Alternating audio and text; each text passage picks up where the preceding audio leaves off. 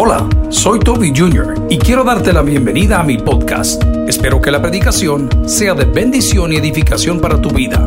Comparte esta información con otros. Espero que disfrutes lo que Dios tiene para ti el día de hoy. Que Dios te bendiga. ¿Cómo derribar fortalezas? Vamos a recordar cómo derribar fortalezas. A ver, dígalo conmigo, ¿cómo derribar fortalezas? Dicen que el inteligente con las piedras que le tiran construye una fortaleza. Pero en este caso vamos a hablar de aquellas fortalezas que el enemigo ha querido edificar en nosotros. Por ejemplo, nuestra relación para con nuestros hijos. El enemigo edifica fortalezas porque en lugar de querernos acercar como padres, distamos de ellos porque no pensamos como ellos, porque no vestimos como ellos. Y hoy será necesario que derribemos esas fortalezas para juntos ver la gloria de Dios. ¿Alguien recibe esa palabra? Amén. Este libro de Josué es un libro de conquista. Esa frase le gusta mucho a los jóvenes. Es un libro de conquista. Y para conquistar van a haber daños colaterales.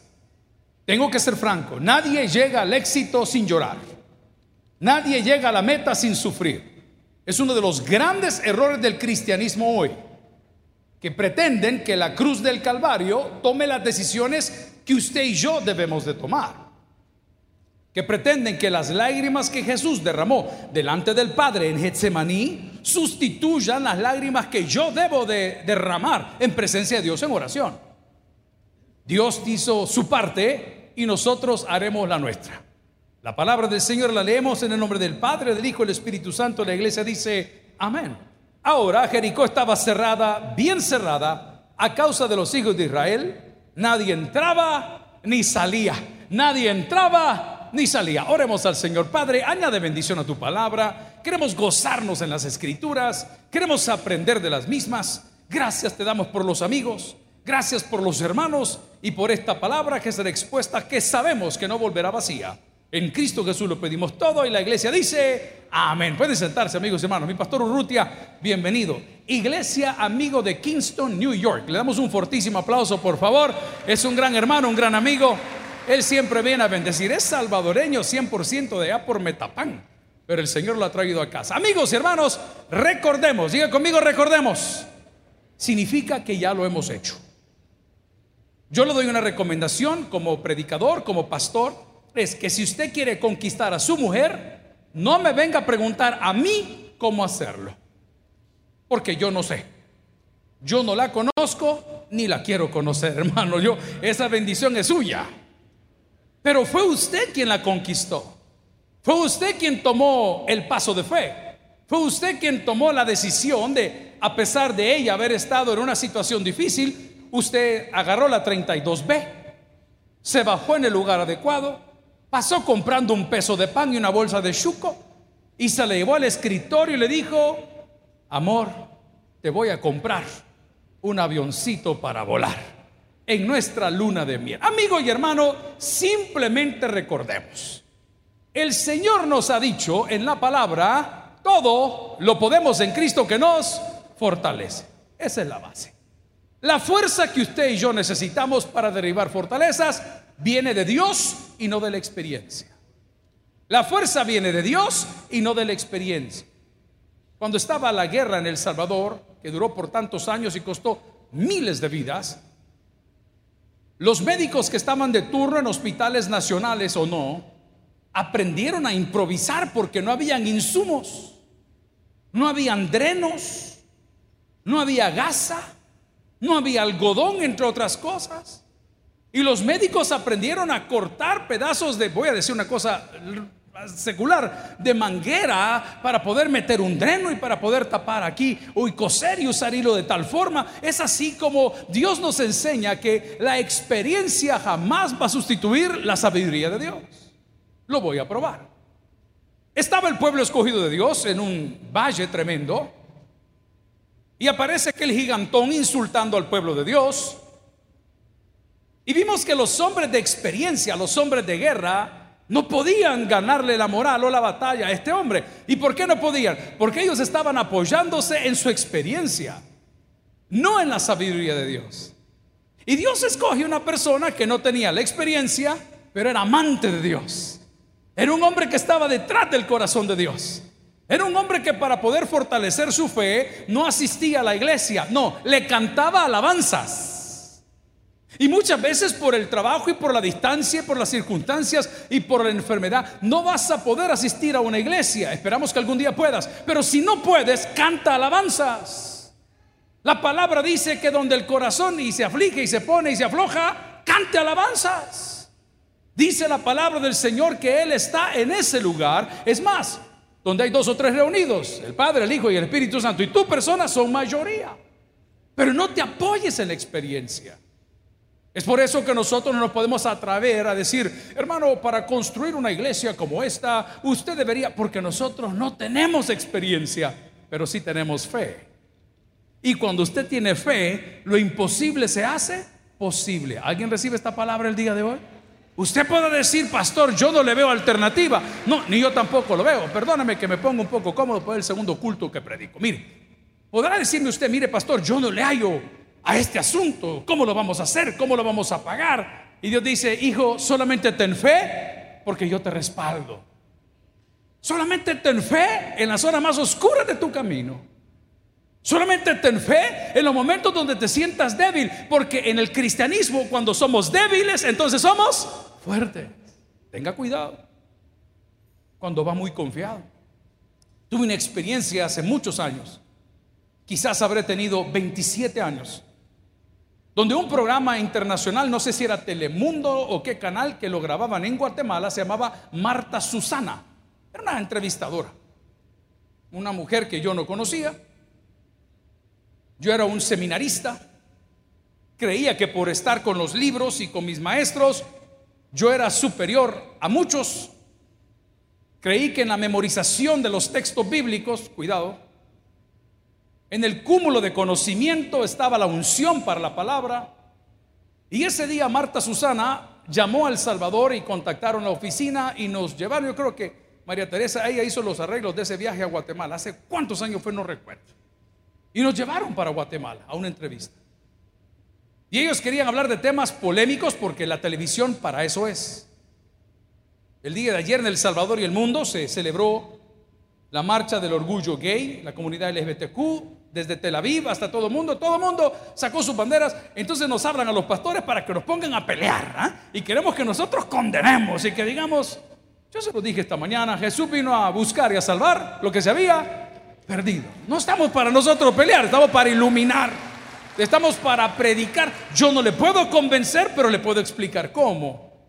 Entonces llegamos a ese programa volviendo a Guatemala, hermano, y cuando me van sentando en la entrevista, yo con mi librito, yo con mi conocimiento, yo con mi poca experiencia, pero con la trayectoria del seminario, me sentaron con un rabino y me sentaron con un ateo. Cuando esos hombres comenzaron a debatir, no me quedó más que decir, como dice el rabino, como dice el ateo, como dice el rabino, como dice el ateo. Pregúnteme si volviera Marta Susana, nunca. Porque yo creí que me habían invitado por lo que yo era, no por lo que él es. Si tú no tienes claro eso, no vas a poder derribar fortalezas. Si tú crees que en tu juventud you're gonna conquer, vas a conquistar el mundo, y vas a, a, conquistar tu carrera, y vas a conquistar al hombre de tus sueños, a la mujer de tus sueños, vas a comprar la casa que siempre quisiste, te equivocas. Pero te garantizo algo. Si confías en Dios, todo está ya conquistado. ¿Qué dice la palabra? Los que aman a Dios, todas las cosas les ayudan a bien. Yo no me puedo apoyar en mi experiencia, debo de apoyarme en la sabiduría de Dios. Debo de entender que esta ciudad de Jericó estaba cerrada y hay una afirmación, un hebraísmo bien cerrada. Y nadie entraba ni salía. ¿Y por qué se cierra la gente? Porque se está protegiendo. ¿Por qué mis hijos no hablan conmigo? ¿Por qué a mí no me cuentan nada? ¿Por qué no me comparten? Porque se han cerrado bien cerrados. ¿Por qué? Porque se están protegiendo, se sienten agredidos, se sienten expuestos. Nos confían ciertas cosas y nosotros las tiramos por todos lados o apretamos donde duele. En el momento te dijeron las cosas y cuando te enojaste, volviste y apretaste donde dolía, sabedor que dolía. Por eso la gente se cierra. Por eso la gente no cree en Cristo, por eso se burlan de las iglesias evangélicas, porque la mayoría de personas que se oponen al Evangelio de Cristo son personas que han sido ofendidas por personas evangélicas. El que el pastor esto, que la iglesia esto, que a mí un hermano me hizo, que el otro me quitó, que el otro, mire hermano, es terrible, pero no se preocupe, porque todo mundo va a cosechar lo que ha sembrado. Mi invitación al día de hoy es que entiendas que la experiencia en Cristo no vale nada. Humillaos bajo la poderosa mano de Dios, dice la Biblia, para que los exalte cuando fuese el tiempo. Como dijo un sabio, yo solo sé, no, que mañana es lunes, amén. Yo solo sé que no sé nada. Todos los días podemos aprender algo. ¿Lo puede repetir conmigo? Todos los días podemos aprender. A ver, ¿quién de los que están aquí no sabe silbar? No sabe silbar. No puede silbar. No puede silbar, hermano. Amén. Yo le voy a enseñar. ¿Alguien más que no pueda silbar aquí? Hay gente que se agarra el labio y le hace... Esa gente está enferma, hermano. Hay otros más locos. Estos dos dedos se los zampan. Perdón. Se los zampan a la boca y dicen a soplar. Yo no podía silbar. Y todo el día andaba silbando como un chiquitín. Hay otros que silban para adentro. Y de repente le dije a un amigo, ¿me puedes enseñar a silbar? Sí, me dio.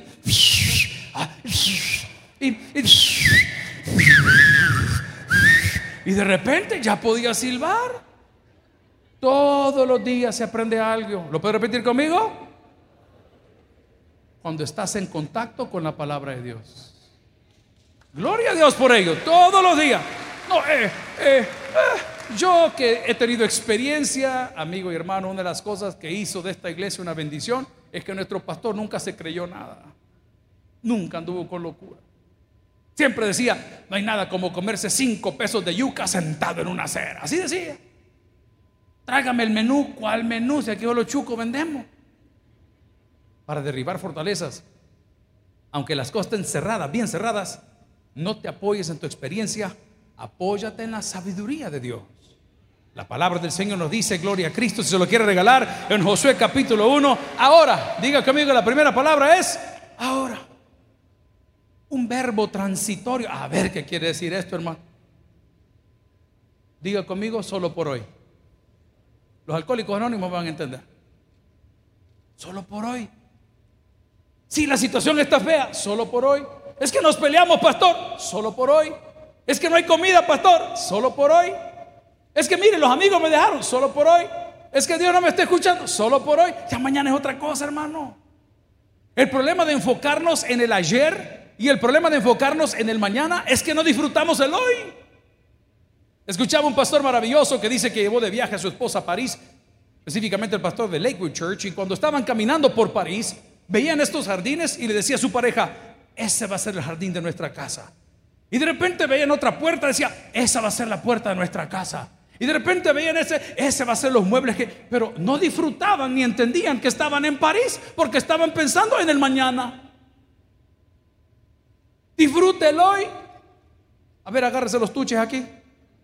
Diga conmigo todo lo que tengo. Disfrútelo, hermano. Ay, qué barrigón estoy. Solo por hoy. Ay, han soplado solo por hoy. Ay, pastor, hoy sí que ando acabado, solo por hoy. ¿Alguien recibe esa palabra? Solo por hoy, hermano. Tranquilo, ya mañana es otra cosa. El afán y la ansiedad no nos permiten derribar fortalezas. Uno de los procesos más difíciles de la raza humana es la pérdida de peso. ¿Alguien dice amén? Porque los cambios se notan, pero toma tiempo. Y era que curioso, yo tengo problemas de peso. Nuestros abuelos y nuestros padres nos heredaron cuerpecitos de chifonier de doble puerta. ¿Lo ha visto así? Lo que se arte lo guarda uno. Y viera, mis hijos son al contrario. Son extremadamente delgados. Yo siempre he preguntado quién es el padre. Esos monos como que no hay comida en la casa. Papi, no me ves más cholo. Así la raya, ve. mira, sí te ves divino. Mira las piernotas que has echado.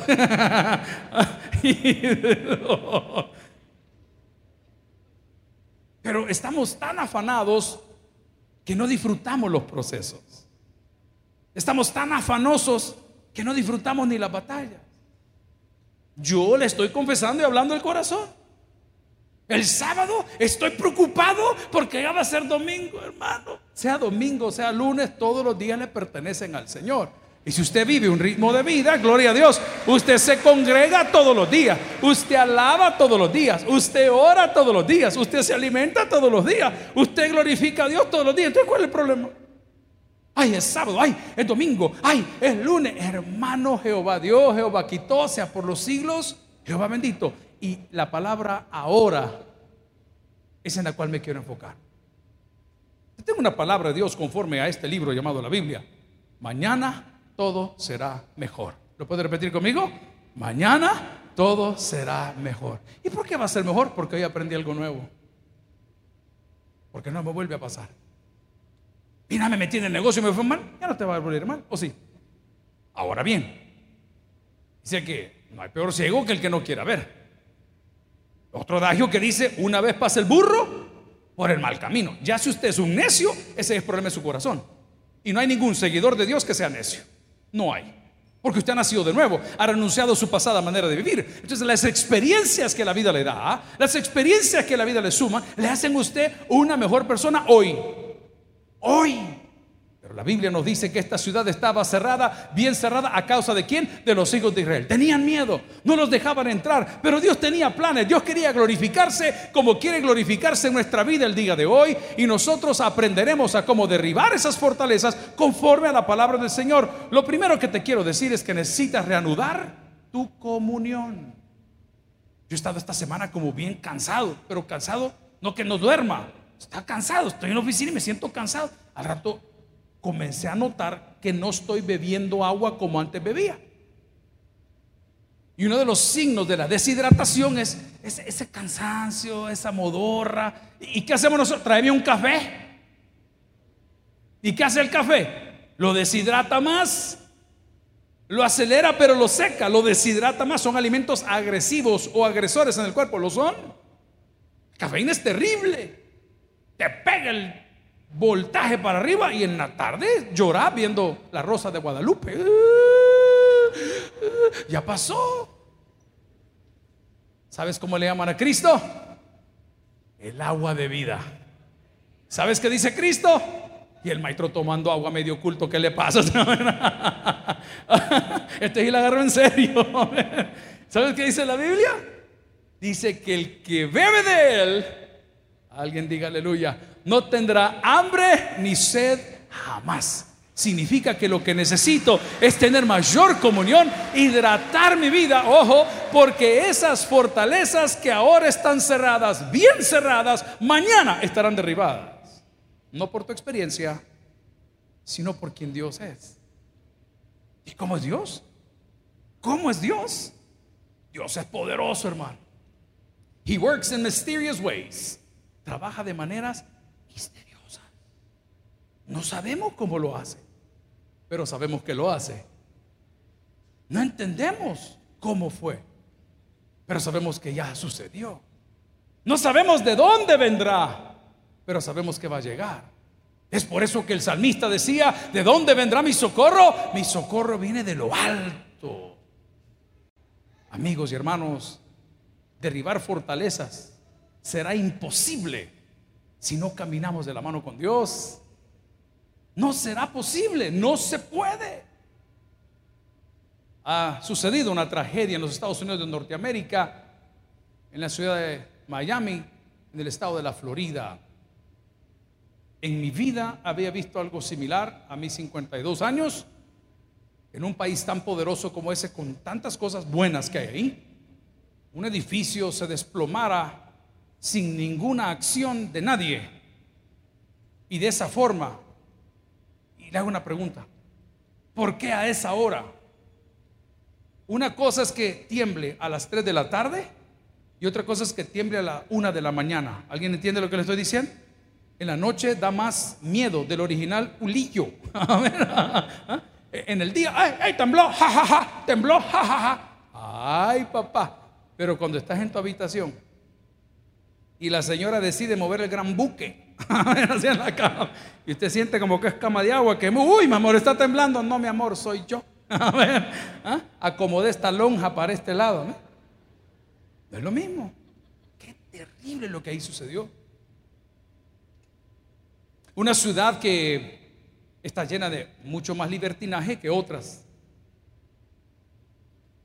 Pero cuando esos 12 pisos se vinieron hacia abajo, que oramos por esa tragedia y por las familias y, y por los desaparecidos, llamaron a todos los religiosos. Ahí está el Trauma Center. Ahí hay judíos, ahí hay católicos, cristianos o protestantes o hermanos separados, como nos llaman. Hay psiquiatras, hay psicólogos buscando dar palabras de vida.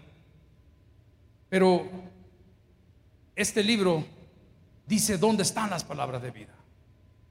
Y alguien vio a Jesús y le dijo, solo tú tienes palabras de vida eterna.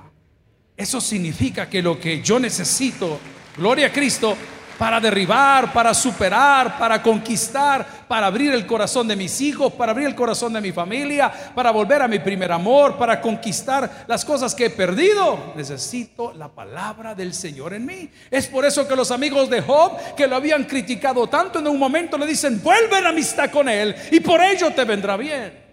Billy Graham, uno de los grandes evangelistas de todos los tiempos, dijo, jamás he conocido una persona que haya reconocido a Jesús o aceptado a Jesús en su corazón y luego de haberlo hecho se haya arrepentido. Nunca. Es por eso esa frase que yo utilizo en el programa de televisión al terminar y le digo, pruebe a Jesús. Si no le funciona, le devolvemos sus pecados. Pruebe a Jesús. La palabra del Señor si me acompaña, por favor, para poner unos textos. En Isaías capítulo 41, versículo 10 de los sermones más predicados de todos los pastores, dice la palabra, no temas, porque yo estoy contigo. No desmayes, porque yo soy tu Dios que te esfuerzo. Aquí viene la promesa, si alguien la recibe, dígame un fuerte amén. Siempre, siempre te ayudaré Ay, hijo, vos sabés que yo te prometí que te iba a mandar para la renta, pero hoy con esto del COVID ya no puedo. Ay, madrecita, yo le dije que, que le iba a estar mandando para la refri porque los que nos mandan las remesas vivimos de puras promesas y de promesas de nuestros familiares. Ay, la, la, refri, la cocina, mamá, ya no te lo puedo mandar porque fíjate que aquí nos ha ido mal. Lo voy a poner porque no es una crítica, es una enseñanza. La Biblia dice, maldito aquel que confía en el hombre. Mi papá lo decía de otra forma, no le pidas pan al hambre, papá. No le pidas pan al hambre. No le digas a Dios cuán grande es tu problema. Decirle a tu problema cuán grande es tu Dios. Gloria a Cristo. ¿En qué sentido se lo digo? Vaya, cuando usted ora por sus hijos, cuando ora por sus familiares, cuando ora por los que están fuera de las fronteras patrias, cuando ora a los que le bendicen, Dios los bendice a ellos y ellos lo van a bendecir a usted. Pero deje de andar lloriqueando. No, no me llame, hijo, fíjate que no me ha venido la remesa. Ahora en Bitcoin.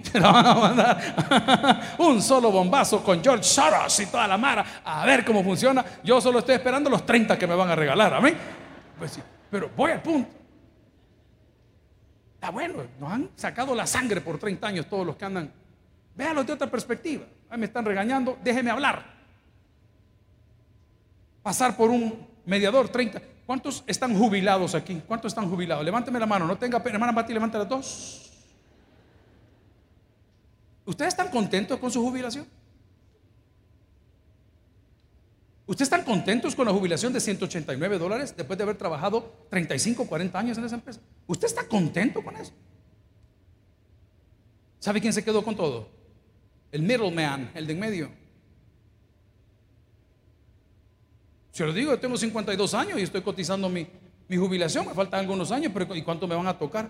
Como 13.89, imagínense. No, ve, pégame un tiro mejor o vuelvo a votar por el frente. Pero vamos al punto. El middleman se queda con todo. Es por eso que la Biblia dice que hay un solo mediador entre Dios y los hombres, y es Jesucristo hombre. Aquí no hay middleman, aquí no hay una iglesia en medio. Aquí tu comunión es con Dios por medio de Cristo. Porque pareciera que así funcionan las cosas. Pareciera que nosotros al problema le tenemos temor. No, sus oraciones deben de ser amplias. Señor, dame la victoria. No, bendice a mi enemigo.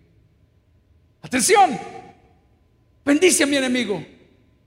Bendice a mi crítico, bendice al que me demanda, bendice al que roba, al que hurta, al que extrae, bendícelo para que no robe más, para que no hurte más, para que no mienta más, para que no calumnie más. Bendícelo, Señor. Esa es la vida del creyente. Aquí no hemos venido a hacer guerrillas espirituales. Vamos a arrebatar, antes de arrebatar, sembrar. Sembrar, sembrar. Aquí una palabra financiera. El que siembra nunca le va mal, hermano. Siempre tiene amigos en el camino aunque los pájaros arrebaten la semilla, Dios vio la acción de tu corazón. Siembra palabra de vida. Dile al Señor lo que sientes. Conquista sin tirar una piedra. Derrota sin hacer una ofensa. Por eso la palabra nos guía. En Isaías 41, 10 nos da una garantía. Primero me dice no tengas miedo. Segundo me dice yo estoy contigo. Tercero me dice no desmayes porque yo soy tu Dios que te esfuerzo. Y esto es lo que me encanta. Punto y coma. Cambio de idea. Siempre. Diga conmigo siempre. Para aquellos que somos mayores de 50 años, esa palabra siempre ya no va. Todo. ¿Se acuerdan una canción que se llamaba De niña a mujer? Ah, hoy no se acuerdan y bien chupaban ahí en el, en el, en el tres haces. el cuerpo cambia, hermano, se lo prometo. Todo cambia, la energía, las prioridades, la vista. Oye, usted muchas veces, mi pastor contaba ese chiste que habían dos señoras ya mayores y andaban tomadas las dos y la otra le dijo, comadre, ¿qué horas son? Le dijo, y como los relojes de las mujeres, yo no sé por qué son así como que es la billetera del marido. Así ve. No es una caja de 42 centímetros, no, es. Y le dice, comadre, ¿qué razón? La otra la vio, dice el pastor. Ya es tarde, comadre, le dijo, porque ya no ve. Ya no ve. Esos comerciales de la tele que son reales, ¿a cuánto les ha pasado que llevan un calcetín de uno y un calcetín de otro? ¿A cuánto les ha pasado que en la prisa usted sale de la casa y cuando llega a la oficina va a trabajar y de repente por aquellas paradas técnicas de la vida el hombre entra al baño y se da cuenta que andaba un bloomer de la mujer? ¡Qué horror! ¿Ah? La mente cambia. Por eso tenemos que darle chance al talento joven. Cuidado, pastores. No le no, yo, yo, yo, yo, yo. No, hermano. Usted no es el centro de nada. Usted dele para adelante. Porque hay una garantía de Dios que te esfuerzo. A mí me encanta eso porque una persona cuando va a alimentarse, y ahí el profe no me deja mentir, debe de buscar algo que le genere energía. Yo tengo un problema. A mí los carbohidratos me dan sueño. Es cuando usted se come dos tortillas. Ayer fuimos, ¿a cuánto le gustan los enredos aquí?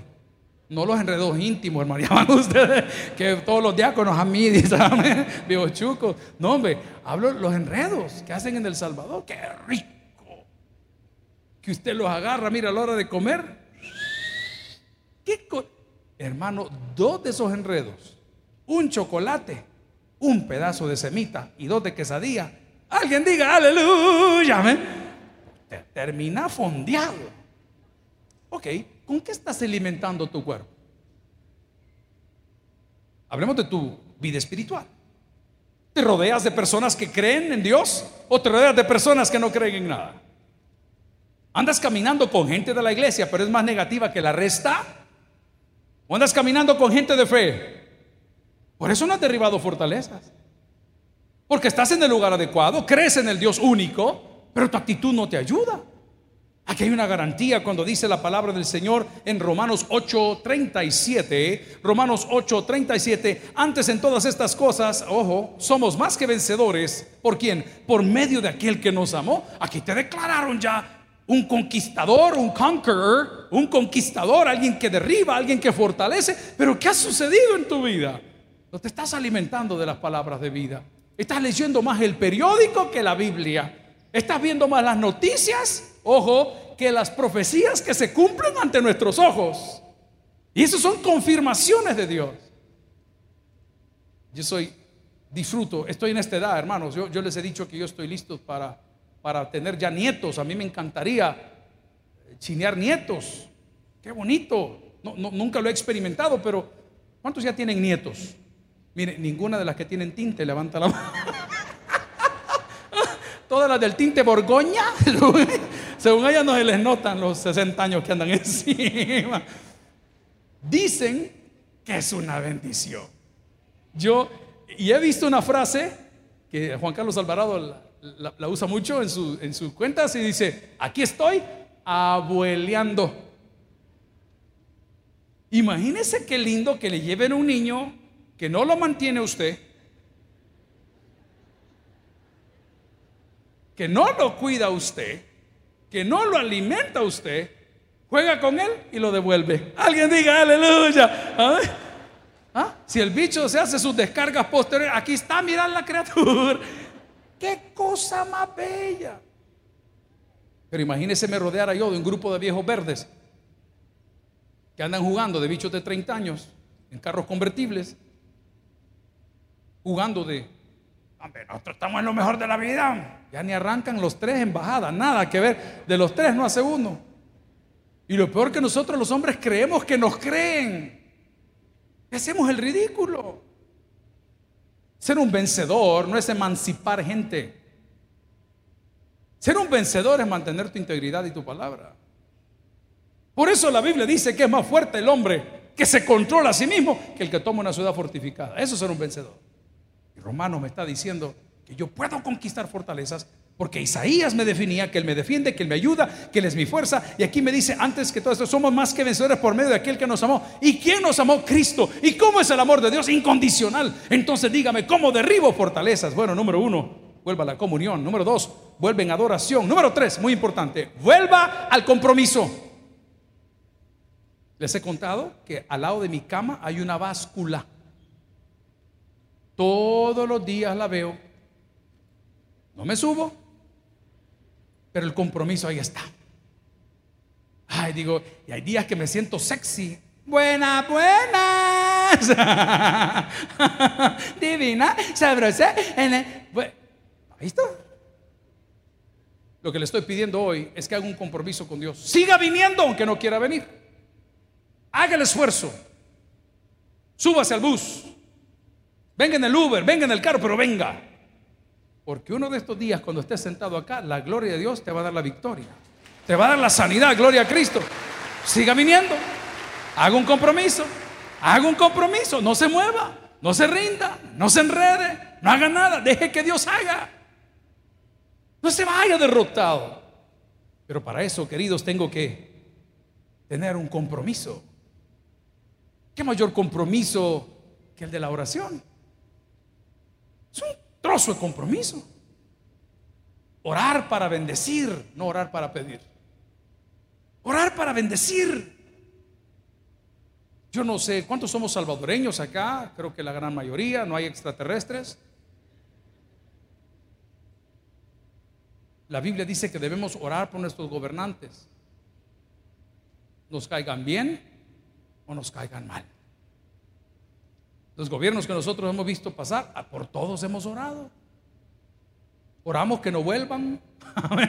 Oramos que devuelvan los Oramos. Pero ore. Bendiga. Eso es lo que la Biblia manda. Ojo. Y cuando usted hace lo que la Biblia manda, la Biblia cumple lo que Dios promete. Ese es el compromiso.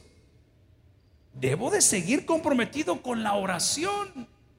Debo de tener, además de compromiso, una dosis de valentía. Vaya conmigo a la Biblia. En Primera Pedro 5.8. Esto es bien común cuando hablamos de la tentación. Primera de Pedro, primera carta de Pedro, capítulo 5, versículo 8. Y dice la palabra, sed sobrios. ¿Y qué dice? Y velad.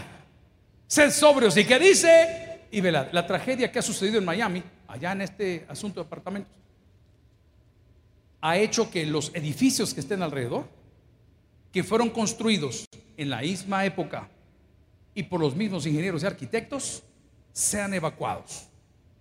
pero también han obligado a los hoteles caros que están en el sector, que no fueron construidos desde el mismo año, ni por los mismos ingenieros, ser evacuados, porque no se sabe qué pasó. No se sabe. Pero buscando información en las últimas 72 horas de lo que ahí había sucedido, hermano, usted veía el edificio con grandes grietas en las losas.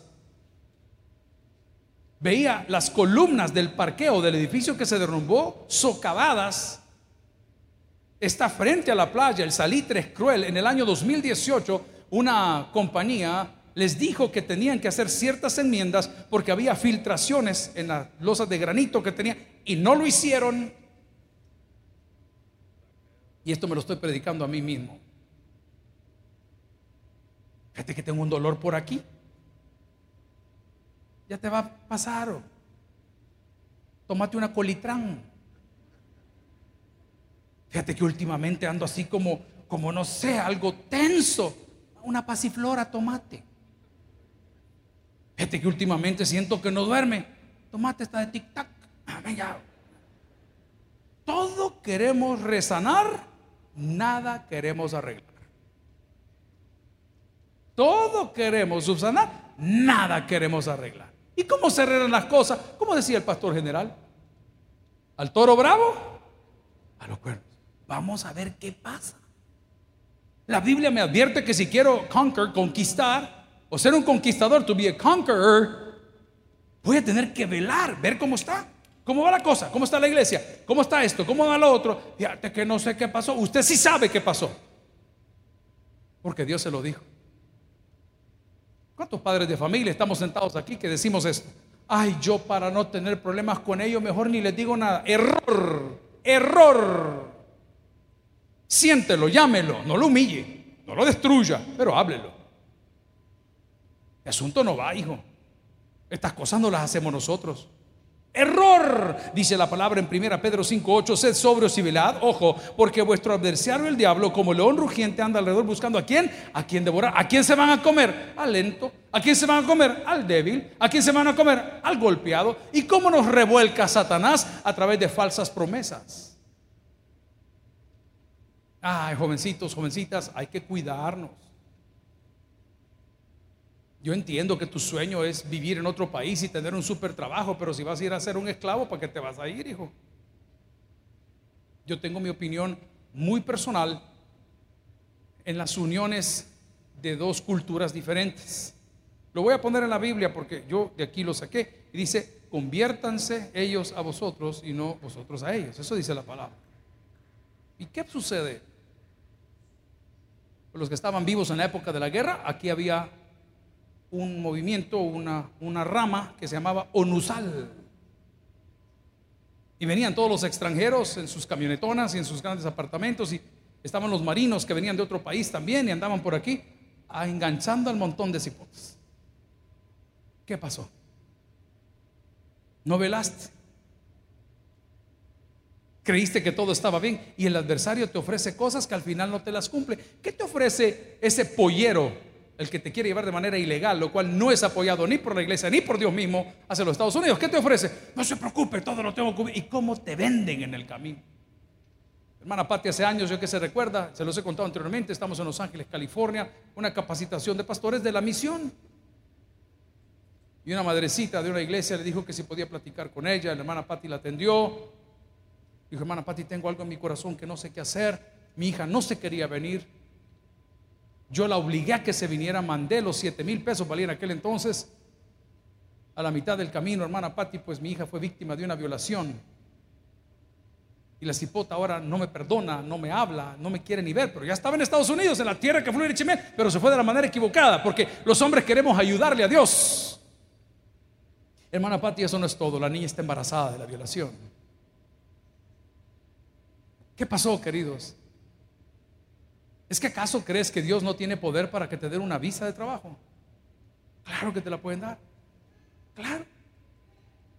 ¿Es que acaso tienes que optar por vender tu cuerpo para pagar el apartamento que quieres? Te garantizo que si lo cuidas, Dios te lo regala. Dios es así. ¿Es que acaso andar eh, ese carro que quieres o ese reloj que quieres o esa joya que quieres te va a empujar a hacer cosas ilícitas? Dios no bendice bobos, decía mi pastor.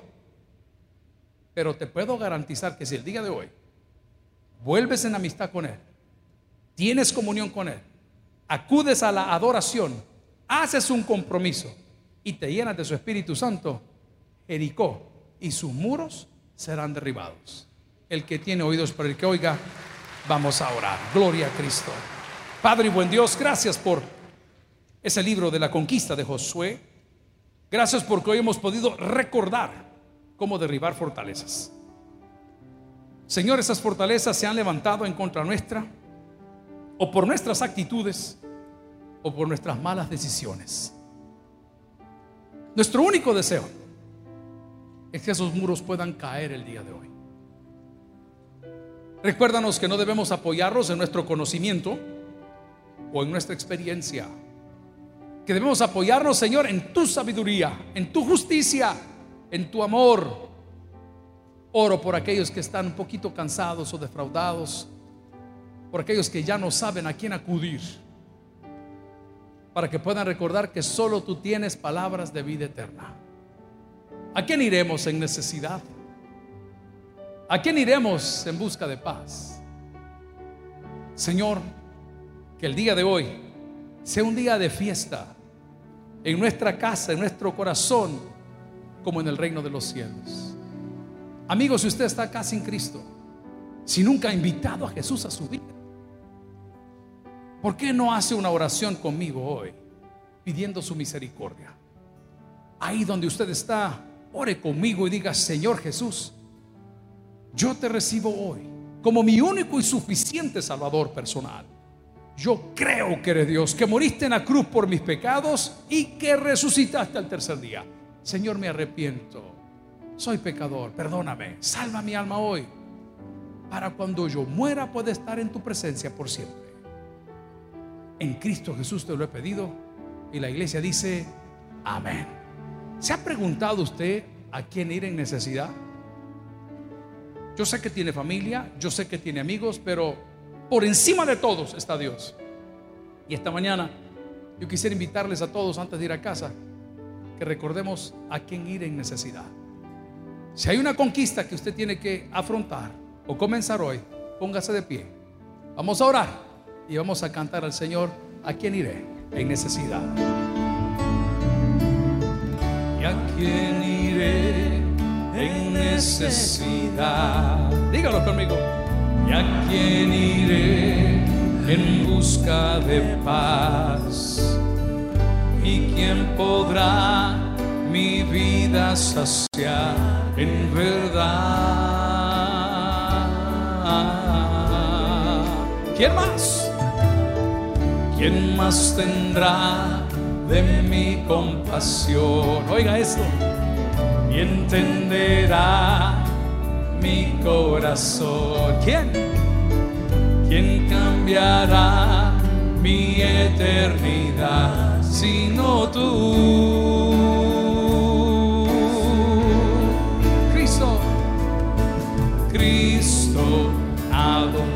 Más? Así es. Cristo, ¿qué otro lugar puede existir? Cristo, que otro lugar puede existir? Esta es nuestra oración. Solo tú tienes. Solo tú tienes palabras de amor, Padre y verdad. Eres tú, Cristo. Cristo, ¿a dónde más podría? Ponemos en tus manos nuestras debilidades. Ponemos en tus manos nuestras fortalezas. Ponemos en tus manos, Señor, nuestras vidas. Hoy hemos recordado cómo derribar fortalezas. Y hemos aprendido que no es en nuestra experiencia, sino en tus fuerzas. Ayuda a cada uno de nosotros a volver en comunión contigo, a buscarte en adoración, a hacer un compromiso y a acatar tus mandamientos que traen bendición. Hoy sabemos que nuestros problemas están derrotados.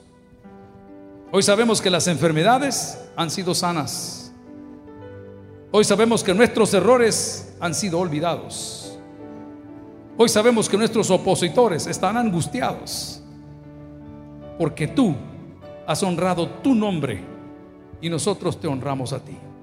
Suplico que esta semana para mis hermanos sea de crecimiento y de bendición, porque no te dejaremos hasta que nos bendigas en Cristo Jesús y decimos, gracias por haber escuchado el podcast de hoy. Quiero recordarte que a lo largo de la semana habrá mucho más material para ti. Recuerda, invita a Jesús a tu corazón. A cualquier situación, Jesús es la solución. Prueba Jesús. Si no te funciona, te devolvemos tus pecados. Muchas gracias y hasta la próxima.